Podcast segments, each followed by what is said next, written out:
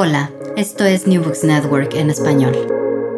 Hola, bienvenidos y bienvenidas una vez más a New Books en Historia, un podcast de New Books Network en español. Yo soy Alexander González, historiador y presentador de este episodio.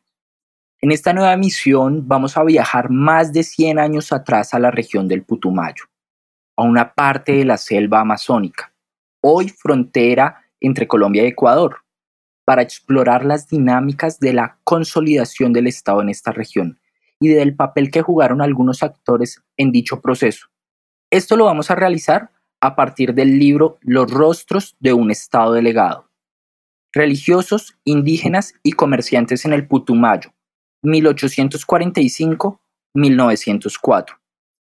Un libro que, está muy fresquito, pues fue publicado el año pasado a finales del 2022 por la editorial de la Universidad del Rosario y por la Facultad Latinoamericana de Ciencias Sociales, más conocida como FLATS, sede de Ecuador.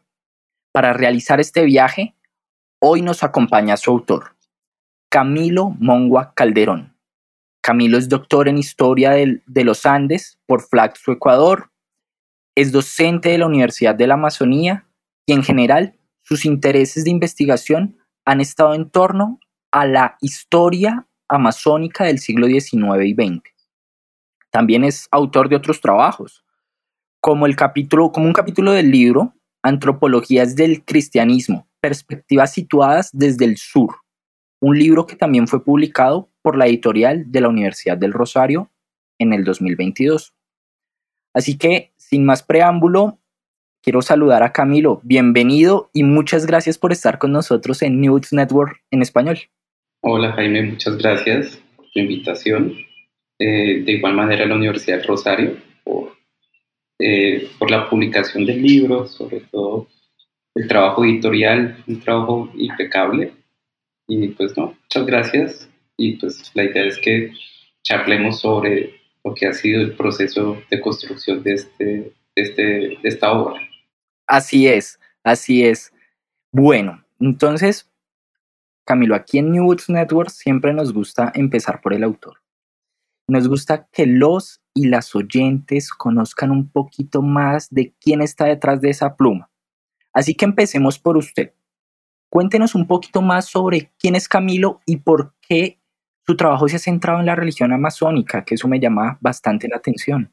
Ya, bueno, yo, como tú decías, yo soy historiador. Eh, yo creo que me dediqué a la historia más como por oficio, de trabajar en archivo. Eh, el archivo es lo que en realidad forma a los historiadores. Eh, ustedes saben que en historia hay bastante teoría, corrientes, pero el, contacto con las fuentes documentales, el imaginarse una sociedad que ya no existe, de algo que ya pasó, y sobre todo reconstruir a los actores, los acontecimientos, y pensarse qué es esa región, pues a mí me lleva, eh, yo llevo en esto más de, creo, creo que unos 13, 15 años de mi vida explorando esta región. Mm, yo comencé a indagar en los archivos de la Amazonía con eh, como parte de un proyecto que tenía un profesor norteamericano, eh, ya jubilado, su nombre es Robert Wasserstrom, él, es un, historiador muy importante para esa región, lleva estudiando, la estudió varias, varios años también, y desde allí comencé como a, a recorrer las pistas de los archivos amazónicos, ¿sí? Eh, exploré varios archivos en Colombia, en Ecuador, y pues eso me llevó a escribir este libro, porque mientras exploraba los archivos me surgían un montón de preguntas y ahí me interesé en la historia de la Amazonía, porque generalmente eh, yo trabajé en ese proyecto varios años, eh, estuve sentado horas y horas leyendo documentos de, de, misioneros, de autoridades colombianas, de autoridades ecuatorianas. Yo en este libro no vinculé la correspondencia de Ecuador porque es extensa y eh, me hubiera salido dos volúmenes. ¿sí? Pero pues eh, esa es la historia un poco de este libro, de mi historia también como, como pues investigador. Y sale sobre todo las preguntas que surgen en el archivo y el contraste con lo que se ha escrito sobre la región. Entonces, ese fue mi interés y, me, llama, me llama mucho la atención como de tantas ideas que rondan la Amazonía, siempre cambian, son cambiantes, y la Amazonía eh, con el paso del tiempo tiene diferentes significados como espacio. Y uno de los, de los de las ideas más fuertes sobre esta región es tal vez, y también en sus habitantes, es el tema del devenir histórico. Y es como eh, si fuera una, una sociedad de la que vive allí en estos espacios que tuviera muy poca historia. ¿sí? Y al mismo tiempo los, los historiadores no se interesan mucho por esta región. Han sido más los antropólogos y los antropólogos que se dedican a la etnohistoria quienes han escrito pues, sobre la Amazonía. ¿sí? Eh, eh, no es común encontrar historiadores explorando estos espacios. ¿sí? Entonces también por eso me llamó la atención. Cuando yo estudiaba el doctorado, pues planteé esto. Yo había planteado eh, una investigación diferente. Yo quería, ver, quería indagar más el impacto del caucho en esas sociedades de frontera, pero las fuentes y, el debate me llevó cada vez más a, aproximarme a la sociedad de cómo, cómo se articuló a, ese mensaje de dominación que es el Estado. ¿sí? Y pues las fuentes me llamaron mucho la atención. Yo decía, aquí pasaron muchísimas cosas. ¿sí? Eh, más allá de, esos imaginarios de una región sin historia, lo que tiene es historia. Entonces, por eso llevo atrapado pues en este tema ya varios años y aún sigo publicando. De hecho, yo, yo le digo eso a mis colegas que yo no he logrado salir del siglo XIX. Yo aspiraba a avanzar el siglo XX en estos años, no he podido, porque el siglo XIX es, es una cosa muy interesante en esa región. ¿sí? El siglo XX es otra cosa, pero eso es un poco de lo que soy yo y de cómo terminé en esta temática. pues muy interesante lo de los, las fuentes y los archivos lo toquemos ahorita más adelante porque me pareció fascinante y creo que muestra muy bien un poco a lo que nos enfrentamos los y las historiadoras cuando, cuando hacemos archivo, que, que, que como bien lo dice, es, es algo central, es algo, es, es con lo que trabajamos. Sin, sin las fuentes, sin los archivos, no hay, no hay historiadores. Entonces, pero, pero dejémoslo ahí y ya hablamos de eso. Por, por, por el momento, como para ir adentrándonos en este libro, yo quiero que, hablemos un poquito de la región, de ese, demos un contexto, porque cuando yo me acerqué a, este libro, me pasó algo y es que si bien pues yo soy colombiano, pero soy del interior, soy bogotano, pues no es que tenga en mi mente muy bien la, la imagen de el Putumayo. Quizás más sobre todo se me venía a la cabeza la casarana, la explotación del caucho, pero hasta ahí, y un par de documentales que, que, vi en algún momento, y, lecturas sobre el libro azul del Putumayo y Roger Casseman, pero eso, pero aquí este libro nos muestra que hay muchísimo más. Entonces, me gustaría que empezáramos por, por ese contexto con, un ejercicio, a ver, a ver si, si no lo pongo en aprietos, y es que le pudiéramos, pudiéramos transportar a nuestros oyentes eh, por medio de las palabras a la región del Putumayo, a, lo que al pie, al piedemonte andino amazónico, a, los ríos, a, los árboles, pero también a las personas, a, los rostros, evocando un poquito el, título del libro, y todo eso que configuraba esta región hace más de 100 años. el Putumayo es una región de contrastes, es una región de cambios, porque el Putumayo no, no es solo selva, el Putumayo es piedemonte andino amazónico, es una región que tiene un contacto muy fuerte con los Andes y sobre todo con Pasto. Entonces, para, para quienes no conocen esa región de la Amazonia, eh, yo creo que pueden comenzar ubicándose en la ciudad de Pasto, saliendo hacia la laguna de la Cocha. En la laguna de la Cocha nace un río que desemboca en el Putumayo, que es el río Guamués. Y desde allí comienza eh, los lo que llamaban en esa época las dificultades para sortear la montaña. Entonces se sale de, de, la laguna de la Cochiteca, atravesar un páramo y después bajar al, al famoso Valle del Sibundoy. Por allí pasa el río Putumayo, por eso también hablo de Sibundoy. Y después de que sale de Sibundoy, que es como un valle interandino, ¿sí? ahí recuerden que todavía las cordilleras no se, no se abren, ahí estábamos todavía en los Andes, y después comienza una ruta un poco escalofriante y al mismo tiempo mágica, que es atravesar lo que se llama el trampolín de la muerte, que es una carretera... El famoso trampolín de la muerte. Sí, claro. Sí. Es, una carretera actual que se construye en el siglo XX, ¿sí? Eh, la, es lo que podemos llamar el camino tradicional eh, tomaba otra, otra ruta, que era atravesando toda la cordillera, no con esa, pues como eh, la actual que tiene bastantes, eh, ¿cómo lo llamamos? Como muy peligrosa por, por los abismos que tiene, ¿sí? Sí. Y es una región donde la verticalidad es muy fuerte. Entonces, por eso es entre mágica y peligrosa, porque el paisaje es espectacular. Eh, es saber que es una transición entre los Andes y la Amazonía, ¿sí? que es la verticalidad y desde ahí llegas y cuando llegas a la, a la falda de la cordillera, pues allí te encuentras con la planicie amazónica, ¿sí? con la vista a la planicie amazónica. Llegas a Mocoa y en Mocoa encuentras una ciudad que es de origen colonial. ¿sí? Mocoa es fundada en el siglo XVI.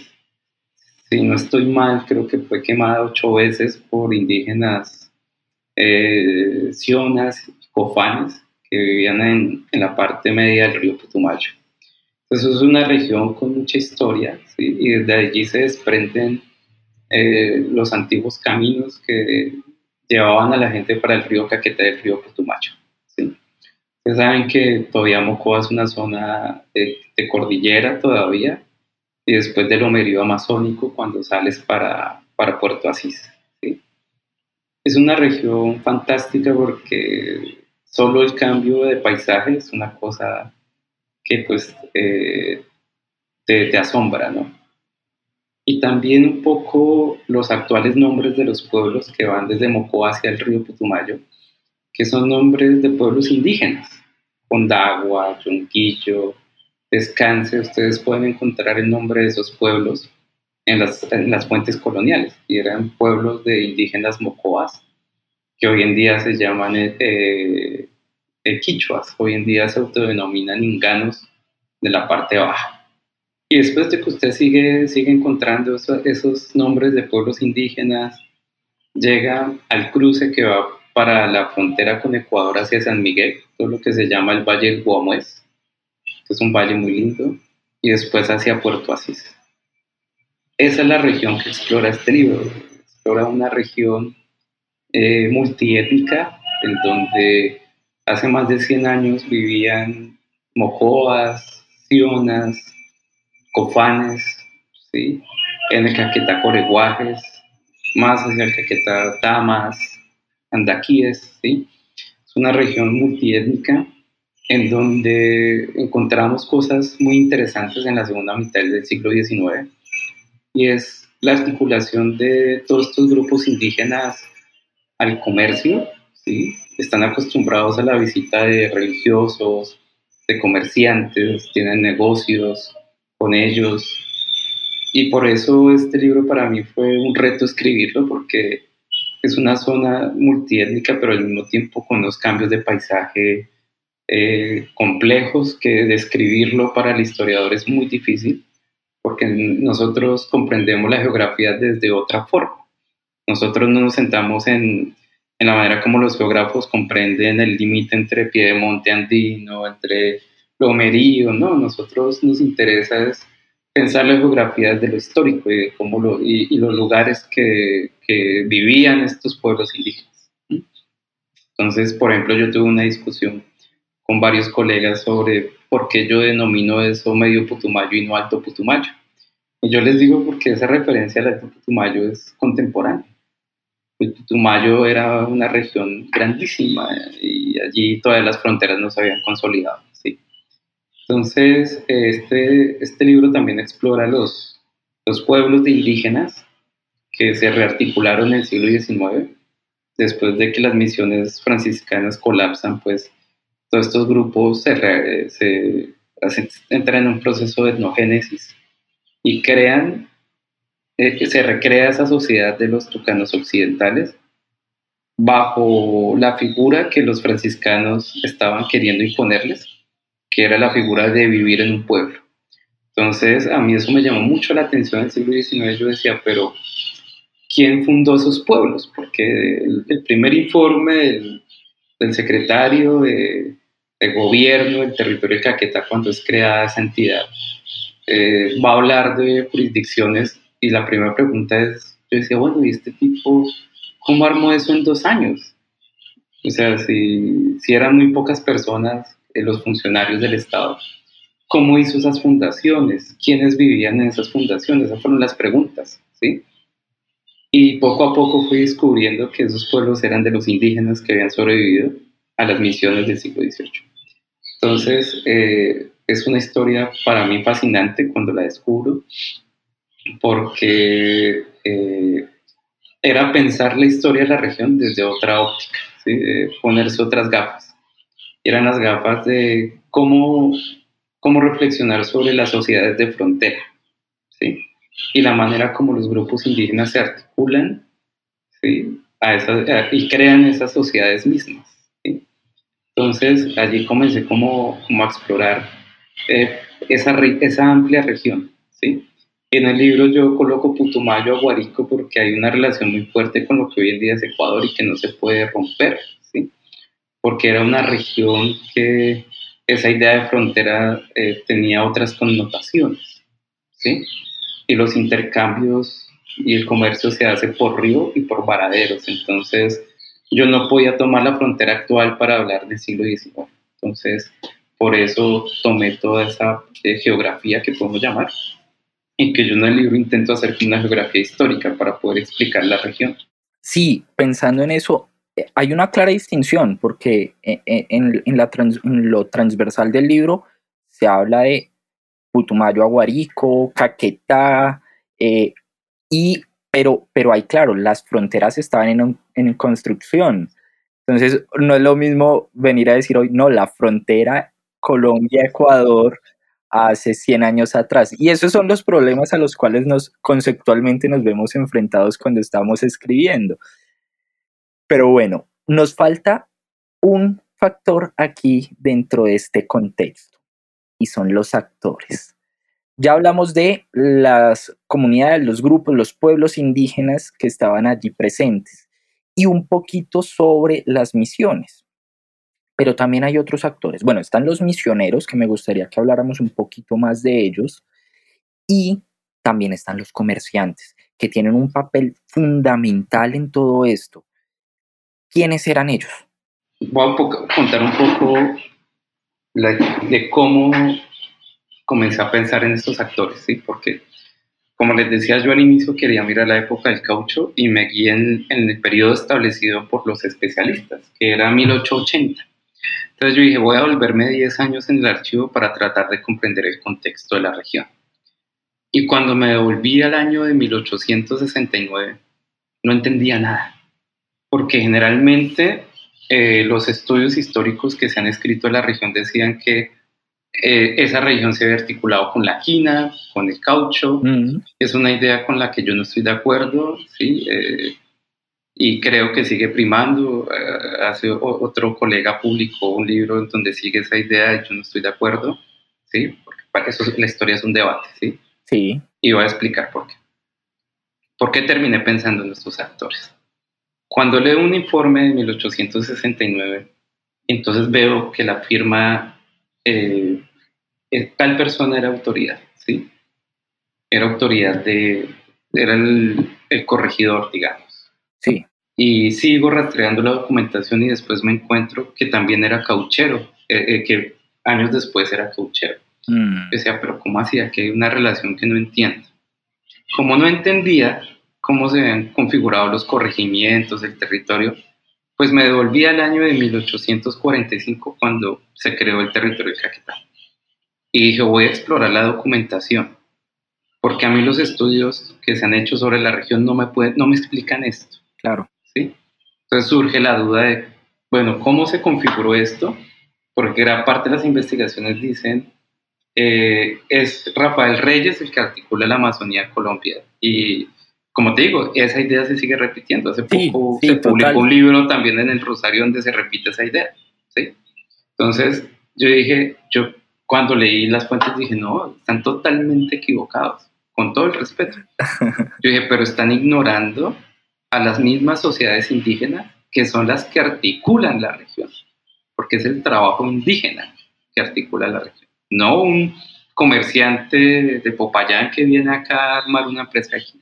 Entonces yo dije, bueno, me volví a 1845 y era una sociedad donde la mayoría eran indígenas, donde los dos funcionarios que nombra el gobierno colombiano, ¿sí? los envía desde Popayán y dice, bueno, creen el territorio de Caquetá. Y en ese momento solo llega el secretario porque el que nombraron de prefecto ni siquiera llegó. y un solo, una sola persona en Mocoa tiene que crear un territorio. Entonces la pregunta es cómo se hace. Pues este tipo fue a visitar todo el Putumayo, se fue con algunos indígenas que lo llevaron, después tú llegabas a un punto que se llamaba el Yunguillo y ahí tomabas canoa y te ibas a los pueblos de San José y, y de San Diego. Y este tipo fue muy hábil, porque él dijo, yo no puedo crear absolutamente nada, porque con qué autoridad vengo a fundar algo si yo soy nuevo. Exploró el territorio y creó una, una jurisdicción de papel, ¿sí? Se la inventó. Entonces empezó a crear el corregimiento de la Guarico, Putumayo, Mesayá. Lo que hizo este funcionario fue tomar la infraestructura que ya existía y que había sido creada por los indígenas. Tomó la territorialidad de los indígenas y sobre esta territorialidad creó las jurisdicciones del Estado colombiano. Tipo muy hábil, muy hábil. Además en un territorio extensísimo. Sí, extensivo, sí, claro, muy extenso, pero que en realidad solo hacía jurisdicción sobre esa región que yo describo. No hacían más jurisdicción porque no podían. ¿Por qué? Porque esa región del Piedemonte andino amazónico es una región de contacto colonial. ¿Qué significa eso? Que son grupos que desde el siglo XVI han estado en permanente contacto y conflicto con los extraños que llegaron a su territorio. Entonces, son grupos que están acostumbrados a relacionarse con extraños. Cambio, los que están más monte adentro, en las cuencas bajas, no. ¿Sí? Entonces, por eso, este tipo se centra en decir, existe el corregimiento Aguarico, Putumayo, Mojoa, y, y crea, y si los pueblos que componen cada corregimiento son estos. Y cuando voy a revisar, eran pueblos de indígenas. Entonces, ahí me surge la pregunta, pero aquí hay una forma muy particular de crear la jurisdicción, ¿sí? En realidad, el Estado burocrático que conocemos, el Estado que envía agentes, no, no se dio en esos primeros años. Y, y, estos que empiezan a gobernar, que generalmente son dos funcionarios, tienen muchos problemas, porque no tienen dinero para nombrar autoridades en los corregimientos. Desde Popayán no envían gente para que sean autoridades allá. Entonces, ellos dicen, bueno, ¿qué hacemos?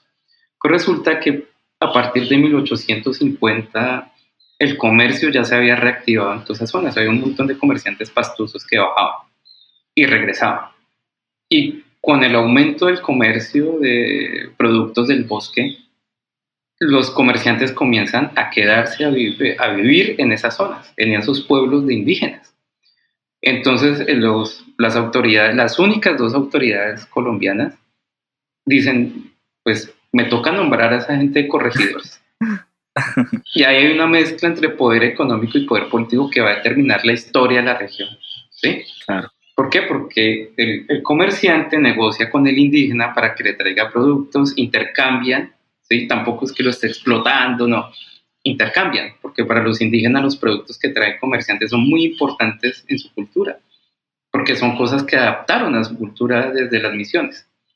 Bueno, el, al, prefecto del territorio del Caquetá le convenía que estos, comerciantes se quedaran a vivir allá porque le informaban qué pasaba por allá. ¿sí? Y algo que a mí me llamó mucho la atención y que encontré en esos archivos fue las visitas periódicas de padres o misioneros que venían desde la diócesis de Popayán o desde Pasto. Y eso era muy interesante porque yo decía, pero si los estudios colombianos dicen que en estos años no pasó mucho, ¿cierto? Que vuelven las misiones cuando llegan los capuchinos en 1896, 97. Y yo dije, no, pero acá hay un desconocimiento de esa sociedad. Entonces hay curas que se quedan muchísimo tiempo, como por ejemplo, entonces viste ahí en la contraportada del libro que está la imagen de un cura, ¿sí? Que es una historia fascinante y que yo quiero irme a buscar los archivos de las diócesis para ver si encuentro los informes de él, porque es una cosa bellísima. El padre, él es de Albi, si no estoy mal. No, ese era el, jesuita. Ahorita me acordaré el nombre de este padre. yo tengo, eh, él aparece en las láminas de la comisión coreográfica. Y aparece 20 años después en las láminas que hace este, este espía español que visita el Caquetá y que la Luisa del Arango publicó hace poco, ¿sí? en el 74. Entonces imagínense, este padre se quedó a vivir allá. Entonces es muy interesante lo que sucede con estos actores, porque después cuando comienzo a identificar quién es quién, pues me doy cuenta que son esos agentes que se apropian de la idea de Estado, ¿cierto? Moderno, y esa idea de Nueva Granada, después de todos los nombres que va a tener esto en el siglo XIX, ¿sí? Se apropian de eso y se vuelven informantes del Estado en las fronteras, ¿sí? Entonces yo dije, ¿aquí qué pasó? Esto es otra historia, ¿sí? Y resulta que con el paso de las décadas, los comerciantes se vuelven muy poderosos, ¿sí? Porque cada vez tienen más dinero, cada vez tienen mayor articulación con las sociedades indígenas, porque son en realidad los que trabajan. Y los misioneros están jugando un papel fundamental porque todos estos indígenas desde siglos atrás se habían acostumbrado a la presencia del Padre y de la estética del Padre. Entonces cuando llega el Padre, usted lee los informes, dice siempre me reciben alegres. Pues eso es algo interesante. Yo he leído desde 1908-50 que decían eso los padres que visitaban, hasta los informes de los capuchinos de 1904-8 50 años después que dicen que lo reciben con sus mejores prendas, se pintan la cara, hacen una fiesta. Entonces yo decía, bueno, ¿cuál es, el papel del misionero ahí? Eso no pude explorarlo muy bien en el libro porque era otro tema, pero lo que me permitió ver la, figura del misionero es que le interesa, el misionero le interesa el indígena, ¿sí? Y le interesa que el indígena cada vez adopte eh, cuestiones del, catolicismo. Entonces el misionero está visitándolos constantemente. Entonces lo que me encuentro es que cuando llega la época de la quina, desde 1874 y después el caucho, ya existía una infraestructura y un comercio en la región. Y Rafael Reyes muy hábilmente se aprovecha de eso. ¿sí? Él dice, ah, no, aquí hay indígenas, aquí hay comerciantes, entonces lo que hace es una inversión de capital y aprovecha los caminos, aprovecha las trochas, aprovecha el conocimiento indígena de cómo navegar entre Yonguillo y Puerto Asís. Y por eso yo dije, acá hay otra historia. Y por eso comencé desde 1845, ¿sí? Porque quería entender la trayectoria de esa sociedad para poder explicar quiénes eran los agentes del Estado y cuál era el papel de los indígenas en todo esto. Entonces, por eso ustedes ven que en el libro se habla de comerciantes, misioneros e indígenas, e indígenas. porque el comerciante se volvió la autoridad política en la región durante todo el siglo, toda la segunda mitad del siglo XIX. Les recuerdo a nuestros oyentes que estamos hablando del libro Los rostros de un Estado delegado, religiosos, indígenas y comerciantes en el Putumayo 1845.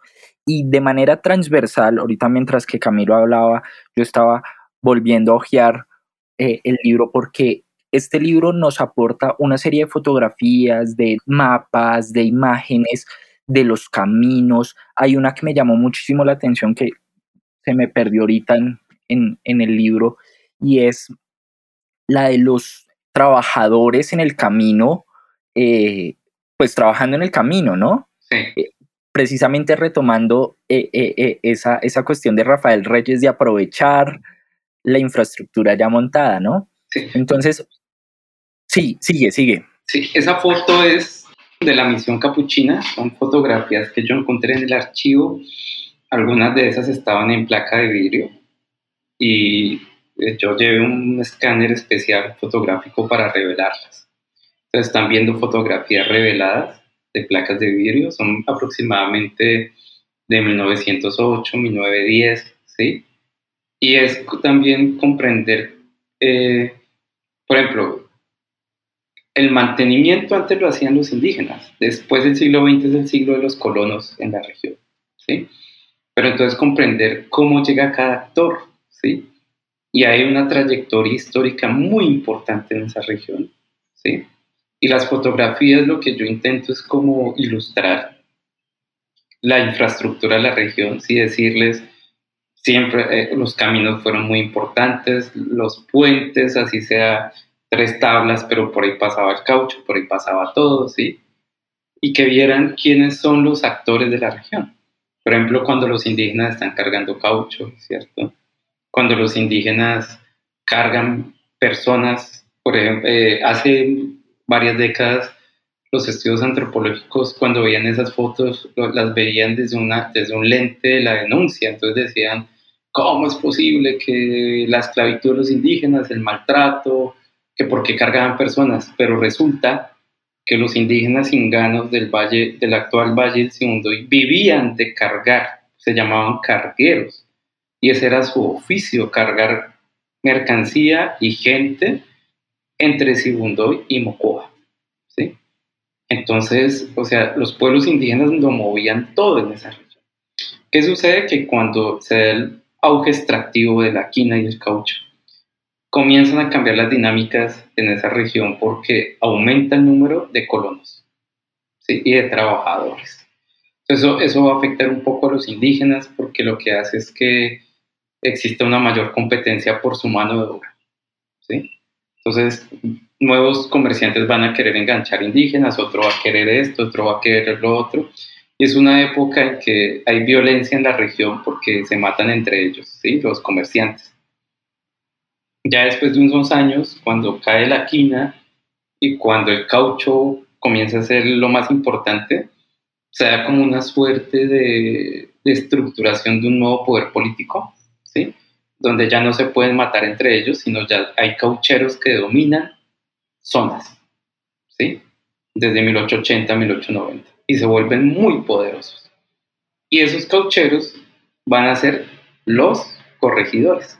Entonces la relación entre poder económico y poder político es muy fuerte en 1890. ¿sí? Es muy fuerte. Entonces a, a los comerciantes les va a interesar la frontera por una sencilla razón. Y es que al defender la frontera defiendo mis intereses económicos. ¿sí?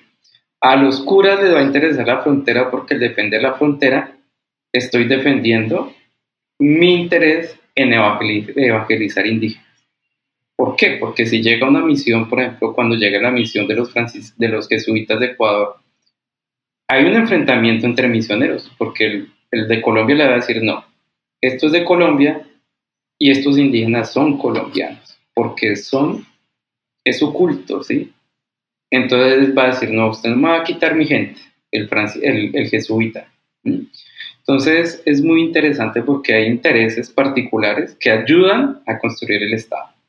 ¿sí? El Estado no invierte casi plata, el Estado sigue igual todo el siglo XX, diré todo el siglo XIX, pero son esos intereses lo que hacen que se forme el Estado, también los intereses de los indígenas.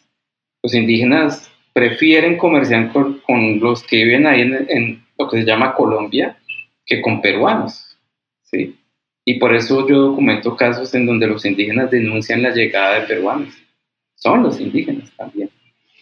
Entonces ellos son los actores que construyen la frontera. Y la única estrategia fuerte colombiana era la diplomacia, mandar notas de protesta. Pero ¿quién le daba la información? Curas, comerciantes e indígenas. Entonces, una estrategia que le salió muy barata al Estado colombiano. Así es la historia, ¿sí? A propósito de eso, quiero, quiero traer a colación un, un, apartado, un pedacito del libro que precisamente nos, nos habla de, de esto.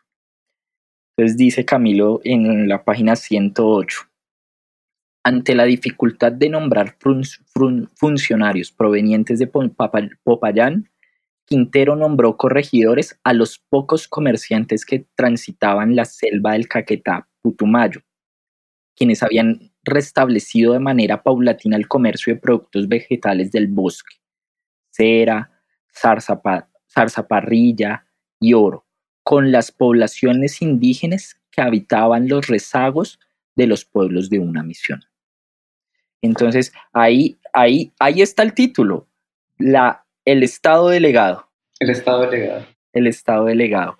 Bueno, Camilo, muy interesante eso que nos cuenta, pero yo quiero, a mí me llamó mucho la atención y voy a hacer una confesión aquí ante los micrófonos de New Woods, y es que hubo algo que me costó.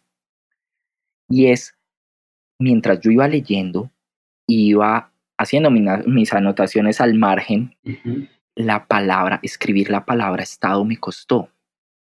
Y no porque estuviera en contravía de la posición de Camilo, mucho menos, yo creo que la adopté, sino porque tenemos muy interiorizado escribir la palabra Estado con E mayúscula, un Estado presente, eh, en todo lugar, poderoso, que está en el centro, pero que llega a todo lado. Ese es el imaginario, ¿no? Es como la concepción clásica, digámoslo así.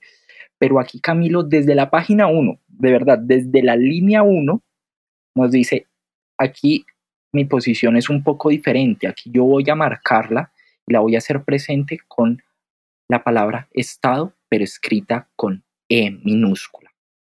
Hablemos de esa visión de Estado, de, de cómo concibe el Estado eh, pues, en este libro y por qué lo concibe así. Cuando comencé a escribir, encontraba un, argumento medio oculto, pero también no muy desarrollado en las investigaciones de la región, y es esa esas palabras de ausencia del Estado. Entonces, eh, por ejemplo... Muy escuchadas ahora también, ¿no? Sí, sigue siendo una idea fuertísima. Entonces, eh, por ejemplo, eh, la guerra, los, diré, la, pérdida, no, la llegada de Arana al Putumayo, decían los estudios, dicen los estudios históricos de la región, se dio por la ausencia del Estado. Y yo decía, pero ¿cómo entienden el Estado? ¿sí? ¿Y cómo entendemos el Estado en el siglo XIX? Porque una cosa es el Estado en el siglo XX y otra cosa en el siglo XIX, ¿sí? Esto es un Estado en formación, ¿sí? Es como lo que publicó, por ejemplo, este libro de la formación del Estado, ¿sí? En el siglo XIX, que digo, ¿cómo vamos a hablar de ausencia histórica del Estado si ni siquiera esto es una figura reciente, ¿sí? Esta sociedad no es tan vieja. ¿sí? Esto que llamamos Colombia no, tiene tantas, o sea, ¿cómo lo decimos? A ver, no es que esto sea una sociedad muy, muy antigua, esto es resultado de otro cambio y otro proceso que se da en el siglo XIX. Sí, en, pleno XIX estábamos a punta de guerras civiles, de cambios de constituciones y de nombres a cada ratico, Gran Colombia, etc. Entonces yo dije, bueno, ¿qué es el Estado para mí? Entonces comencé a leer eh, las visiones clásicas del Estado, Max Weber, Marx, y, Althusser, los marxistas, y después me encontré con un texto de Abrams, que es un texto ya clásico para los estudios del Estado, y yo dije, mm, por ahí puede ser, porque Abrams cuestiona la manera como se le ha dado tanta fuerza al Estado. Y la idea de escribir Estado en minúsculas de él. Yo la retomo de él porque él dice, le hemos dado un poder a algo que no existe, que sencillamente es una idea. ¿sí? Y en eso Abrams es muy claro porque, por ejemplo, venimos de los debates de, de, por ejemplo, del Estado moderno, el Estado racional, de la burocracia, ¿sí? de del el uso legítimo de la fuerza, desde Max Weber, desde Althusser, el Estado, los aparatos ideológicos del Estado, toda esa teoría frente al Estado. ¿sí? Y, y, yo decía, a mí me convence más la idea de Abrams, ¿sí? Porque comienza a explorar la forma como nosotros interiorizamos una palabra ¿sí? y que le hemos dado tanta fuerza. ¿sí? Entonces, por eso en el libro yo la escribí con minúscula, retomando la idea de Abrams y también haciendo un debate de la antropología del Estado, ¿sí? sobre todo los estudios de los hindúes que eh, han trabajado muy bien preguntándose qué es el Estado de la experiencia colonial, ¿sí?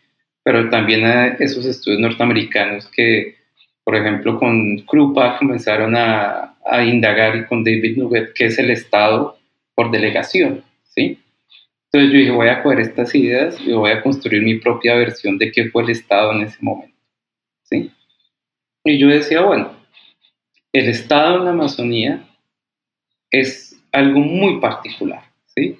Y yo creo que si aplicamos esto a otras regiones encontramos eh, otras formaciones de Estado, ¿sí? Porque nosotros, los, o sea, los historiadores nos hemos centrado por ejemplo, en el siglo XIX, en la manera como los partidos y las ideas políticas construyen Estado.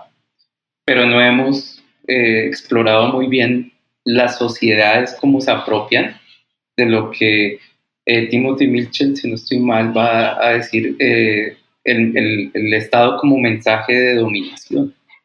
¿sí? Entonces, ¿cómo esas sociedades se apropian de ese Estado? ¿Cierto? que al inicio no tienen muy claro qué es. Por eso los debates ideológicos en Colombia se centran entre un liberalismo radical y, y, esos antiguos liberales que son el liberalismo más moderado prácticamente, ¿sí? Pero el debate es cómo esas ideas liberales calan en la sociedad, ¿cierto? Pero ahí se nos olvida pensar cómo la sociedad discute esas ideas, ¿cierto? y poco a poco se va apropiando la idea de Estado, la idea del Estado que educa, la idea del Estado que, que, por ejemplo, crea un cuerpo policial en una ciudad, ¿sí? Todas esas cosas no las hemos explorado, ¿sí? Y sobre todo en Colombia, que, que pues, producto de, de, su historia en el siglo XIX, pues se construye un Estado muy regionalista también, ¿no? Cada región construye su propia idea de Estado. Entonces, pues el ejercicio que yo hago es ver cómo he estado con minúscula, ¿sí? Eh, es un mensaje, es un mensaje que llega a partir de, un, de dos funcionarios en, en 1845 y que pocos funcionarios van, eh, que llegan cada década, van a ir reforzando un mensaje de dominación. Y, y, no es que estén gobernando a los indígenas, no, ellos hacen pactos. Sí, es una tradición también colonial, es que el problema de, los estudios del siglo XIX es que creemos que, sí, los intelectuales tienen y los políticos una discusión sobre las ideas liberales y republicanas, pero la sociedad viene todavía de una tradición pactista, porque esa era la colonia, ¿sí? Y por eso se nombran autoridades de tipo colonial en estas regiones. Entonces, por ejemplo, cuando ustedes ven los nombramientos políticos nombre de cacique a tal en tal pueblo, nombre de autoridad política de tal. Es una tradición pactista colonial que los indígenas todavía reconocen, ¿sí? Claro. Entonces uno dice, eh, a veces nos quedamos mucho en la historia política de, del siglo XIX, de, de los partidos, de las ideologías, pero nos falta explorar más las sociedades, cómo se van apoderando esos mensajes de dominación que son cambiantes es que una cosa es la ideología y otra cosa es de, esos, de esos grupos de poder y otra cosa es el Estado. ¿sí? El Estado es una idea y no importa quién llegue. ¿sí? El Estado es una idea que organiza la sociedad y que poco a poco la, sociedad se organiza bajo esa idea. Entonces por eso decidí explorar esa, esa idea de Estado con M minúscula, porque si sigo con la idea tradicional del Estado, voy a confundir ausencia con precariedad. que tenemos es un estado precario, ¿sí? Pero no significa que no se está haciendo un esfuerzo. Dos funcionarios, dos, pero lo hicieron. Pudieron haber fracasado también, ¿sí? Pero lo lograron y, y, ellos dejaron esa tradición de nombrar comerciantes, nombrar comerciantes y en un momento se quedan y dicen no queremos más comerciantes porque, porque ellos se dedican a actividades económicas y no se dedican a gobernar, ¿sí? Pero pues si usted no le mandan dinero, si no le mandan funcionarios, ¿usted qué hace? Sí. Entonces es muy interesante y creo que también lo, lo más interesante de estas épocas en, en, temas de fronteras es cómo se gobierna a través de, de la escritura y el papel, ¿sí? Porque, por ejemplo, yo registro varios, varias notas de protestas diplomáticas que emite Colombia a través, ¿cuál es la estrategia? Tener correspondencia con Mocoa. ¿Mm? Y eso se demora meses. meses en llegar, porque es que hay cartas que salen, por ejemplo, hay una que yo cito de 1874, que está fechada en un pueblo que se llama Ñazotoró, que es un pueblo de indígenas sionas, okay. occidentales. Y me di cuenta que era Ñatoró era un pueblo siona porque yo colaboro con una profesora eh, estadounidense que trabaja en Brasil y que es experta en sionas y fue gracias a ella que me di cuenta que todos esos pueblos eran de indígenas. Porque en ningún momento la correspondencia dice que esos pueblos eran de indígenas, nunca lo dice. Ellos crean la ficción que, el gobierno colombiano creó esos pueblos, cuando eso nunca fue así. Es, un estado también a partir de ficciones, ¿no? De ficciones territoriales y de ficciones de ejercer soberanía. Y fue gracias al trabajo de la profesora Jean Langdon que yo logré comprender un poco más esa sociedad. Porque a los historiadores nos cuesta también las sociedades indígenas, por ejemplo, y es bien particular, ustedes ven los colonialistas y logran comprender las sociedades indígenas, ¿cierto? Desde la etnohistoria. Pero el historiador del siglo XIX es incapaz, muchas veces somos incapaces de y el del 20 menos. y el del 20 menos. Nos cuesta mucho porque sí. pues nuestro campo se, se, centró mucho en historia política y historia social.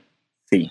Y, y, y las discusiones de, de, lo que se llamó en los 60 el problema indígena era el tema de aculturación y eso fue más de la antropología desde la historia en América Latina, por ejemplo, fue el tema de raza, de mestizaje, ¿sí? de esa nación como homogénea, pero ya trabajar en detalle grupos indígenas nos nos cuesta mucho. Bueno, Camilo, ya se nos está acabando el tiempo, pero yo dije al principio que quería que habláramos un poquito de ese trabajo de archivos y fuentes que me parece fundamental y que como lo hemos venido hablando, eh, es que es el insumo, es el corazón de, todo, este, de todo este trabajo. Y además podemos ver que hay un, una gran cantidad de, y variedad de fuentes. Entonces hablemos un poquito de, de, ese trabajo de archivo, de ese trabajo de fuentes, de los retos que, a los que se enfrentó y de las, de las cosas chéveres que, de pronto se encontró, que le parecieron interesantes, pero también quiero que nos cuente muy rápidamente sobre su experiencia en el archivo de la diócesis de Mocoa Zambundí, que, que resguarda el material de la misión capuchina del Caqueta y Putumayo y que por mucho tiempo, como lo cuenta el mismo Camilo, había tenido cerradas sus puertas por un episodio ahí, un episodio de conflicto que también permeó este trabajo un poco, ¿no? Claro. Entonces, hablemos un poquito de eso. Bueno, el, el, trabajo de fuentes, como les decía al inicio, en esta zona comenzó pues como parte de los intereses del profesor Wasserstrom, que yo era su, su asistente. Y fue bien, bien particular trabajar en un archivo eclesiástico. ¿sí? Yo nunca me he metido en un archivo de curas, porque es muy difícil primero. ¿sí? Y cuando yo, yo llegué, por una sospecha que tenía. Qué bueno eso. Resulta que, que el profe es por, por, sospechas que le dan a uno. Yo estaba haciendo trabajo de archivo para el profesor Wasserstrom y él estaba interesado en cómo la época del caucho había impactado a los indígenas sionas y cofán del Aguarico y el Putumayo.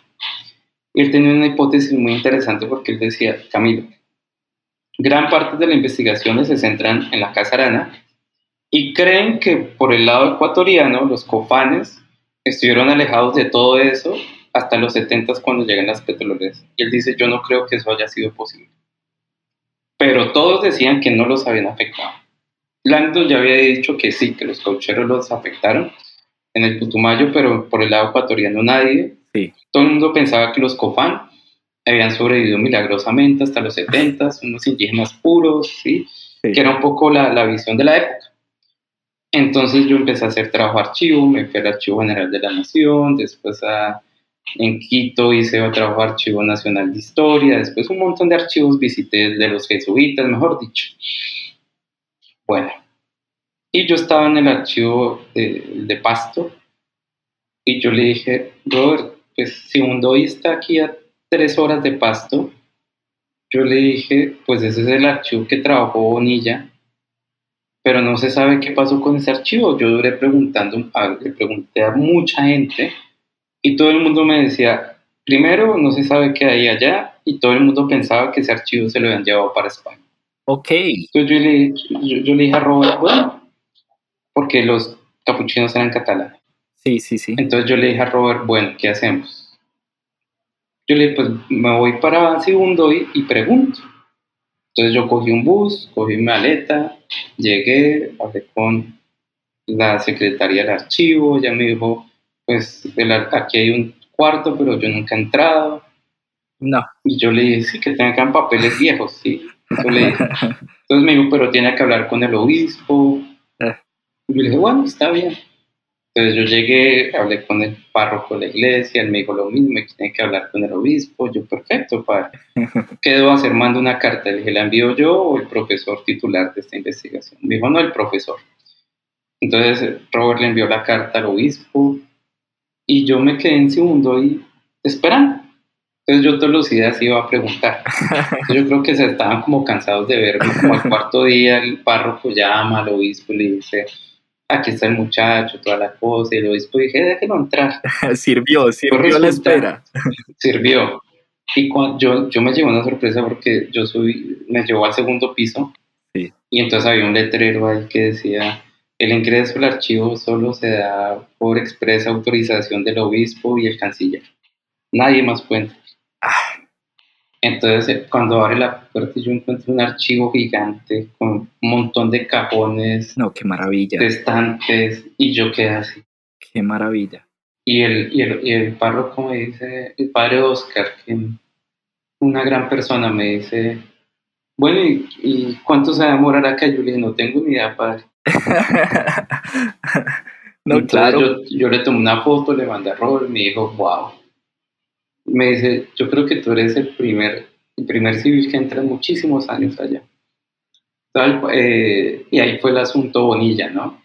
De, de Víctor Bonilla, porque ellos le llaman así el asunto Bonilla, es una cosa bien graciosa.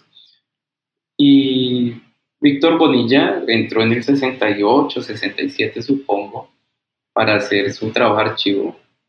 Y pues los curas quedaron muy dolidos porque pues él publica ese libro tan fuerte en donde denuncia la misión, pues solo el nombre es muy fuerte, por ejemplo, siervos de Dios, amos de indios, pues es una cosa que a ellos los impactó mucho, bueno, todos los obispos que conocí después de que la primera vez que entré siempre me hablan de Víctor Bonilla. Víctor Bonilla se les convirtió en un espectro, algo así, una vaina rarísima. Y yo pues me disfruto la cosa, entonces yo les pregunto, yo les cuento, les digo, no, es que eso era la época, es, es la antropología de denuncia, les dije, el problema indígena, la culturación, pero aún así ellos siguen muy molestos con ese tema.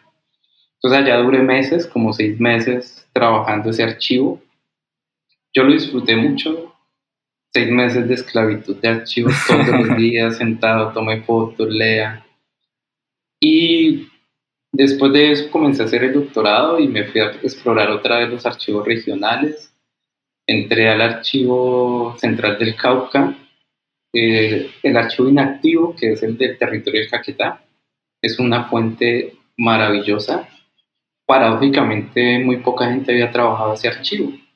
Y después que hablo con el profesor Augusto Gómez, que es el especialista, Él me dijo, no, yo nunca revisé esos, esos años. ¿Cómo? Y yo quedé como, bueno, porque es, el, es, es, la trampa de la época del caucho. Claro. A todos los que empiezan a trabajar Amazonía, quieren trabajar eso, porque es lo más conocido. Entonces se les olvida que eso pertenecía al caucho. Entonces ahí también duró un tiempo trabajando. Después fui a Bogotá, los hermanos capuchinos que ya son colombianos, que ya es una orden de colombiano, me dejaron entrar a su archivo histórico, allí también encontré cosas, allí encontré fotografías. En el archivo de segundo también tiene una colección fantástica, tienen placas fotográficas, negativos, son archivos maravillosos, ¿sí? Y yo sigo teniendo muy buena relación con ellos, eh, paso a visitarlos de vez en cuando, cuando me queda tiempo. Eh, he querido volver a entrar al archivo, creo que eh, sigue estando cerrado, ¿sí? Pues infortunadamente, mm, pues no tenemos como, no sé, como un, grupo de, historiadores, una asociación que de verdad se interese sobre los archivos, ¿sí? que haga pedagogía sobre esto, que los tiempos han cambiado, que los curas ya no son malos, ¿sí? pues se creyó en los 70s, en los 80s, porque pues también fue la época del Concilio Vaticano, o sea, es que eso es eso es una historia también sobre la historia, ¿no? De la, de la antropología, entonces, y de la historia que se escribió de esa región. Entonces, la, la relación con el archivo pues fue fantástica porque era una correspondencia que al inicio yo no entendía muy bien el orden porque el archivo eclesiástico tiene otro orden, ¿sí? Eh, yo tuve mucha suerte porque me encontré un archivo administrativo entonces la correspondencia entre pueblos, entre Mocoa, Sibundo y Mocoa, Putumayo, Mocoa, Puerto Asís es maravilloso ese archivo. Y bueno, y el otro archivo etnográfico que era el del padre Castelví, que pues ese sí no pude ir porque ese está en España y bueno, ya las becas a uno no le dan para tanto, ¿no? y bueno, y lo, lo, lo, particular de todo esto es que yo iba a hacer una tesis hasta 1930 pero cuando llegué a 1904 dije, no, acá cambia la historia del Putumayo. Hay una ruptura que yo lo escribo al final del libro, ¿sí? Sí. Entonces yo dije, si sigo, se pierde esta historia. Entonces por eso decidí parar ahí. Y está pendiente la historia hasta el 30 de la, del primer periodo de la prefectura apostólica donde fue fundamental Monclar, ¿sí? en la misión capuchina. Quiero que finalicemos con eso. ¿Qué se viene? ¿Qué, qué, qué, qué próximos trabajos hay por ahí? Tengo dos, dos curiosidades fuertes. ¿sí? Con el libro que se publicó con el profesor Esteban Rosso de Antropología del, del Cristianismo y del trabajo que, que, he realizado con la profesora Langdon, me surge una duda y es poder hacer eh, una historia indígena, ¿sí? Historia indígena en el sentido no historia de indígenas, sino historia indígena, y poder escribir eh, qué fue todo ese siglo XIX para los tucanos occidentales, para la gente del río Putumayo, ¿sí? y de cómo ellos interpretaron esos periodos. Entonces, eh, acabo de enviar un artículo sobre ese tema, como, como arriesgándome a proponer cosas de lo que estoy reflexionando sobre historia indígena en el siglo XIX. Y lo que se viene también ya es comenzar ahora sí a trabajar el siglo XX. Pero entonces voy, a preparar un artículo sobre la guerra de los mil días y cómo impactó en Putumayo, ¿sí? Porque eso tampoco se hace, el impacto de la guerra de los mil días en las regiones, ¿sí? Entonces, porque eso sí determinó la historia de Putumayo en el siglo XX, se transforma radicalmente esa región. Y por eso los curas terminan haciendo hegemonía, se vuelven hegemónicos después de 1930. Después de la guerra con el Perú también se fortalece. Entonces son dos historias. La historia del Putumayo se rompe con la guerra de los 2010, pero eso todavía no he logrado sentarme juicioso a trabajar y trabajar de en adelante. Bueno, esperemos, esperemos que lo podamos ver próximamente ese trabajo. Camilo, muchísimas gracias por haber estado aquí en los micrófonos de Unidos Network. Espero que a los oyentes les hayan quedado muchas preguntas porque también esa es un poco la idea, que nos queden preguntas y que podamos seguir indagando al respecto. Y como pudieron ver, hablamos de un montón de cosas que hacen parte de este periodo y que no necesariamente son eh, la economía extractivista del caucho, sino que hay muchísimo más, como los, nos lo presenta los rostros de un Estado delegado, eh, religiosos, indígenas y comerciantes en el Putumayo 1845-1904. Camilo, de nuevo, muchísimas gracias por haber estado aquí en estos micrófonos. Dale a ustedes también muchas gracias. También agradecer pues todo el esfuerzo conjunto de las editoriales de Flaxo y, la Universidad del Rosario hacen un trabajo fantástico. Son dos editoriales muy buenas. Así es, sí. Haciendo un trabajo increíble cuando trabajan conjuntamente, queda muy bien todo. Estoy muy, muy agradecido y muy contento. no, súper. Y muchas gracias a ustedes por escuchar New Books en Historia, un podcast de New Books Network en español. Mi nombre es Alexander González y nos escuchamos en una próxima ocasión. Hasta pronto. Gracias por escuchar New Books Network en español.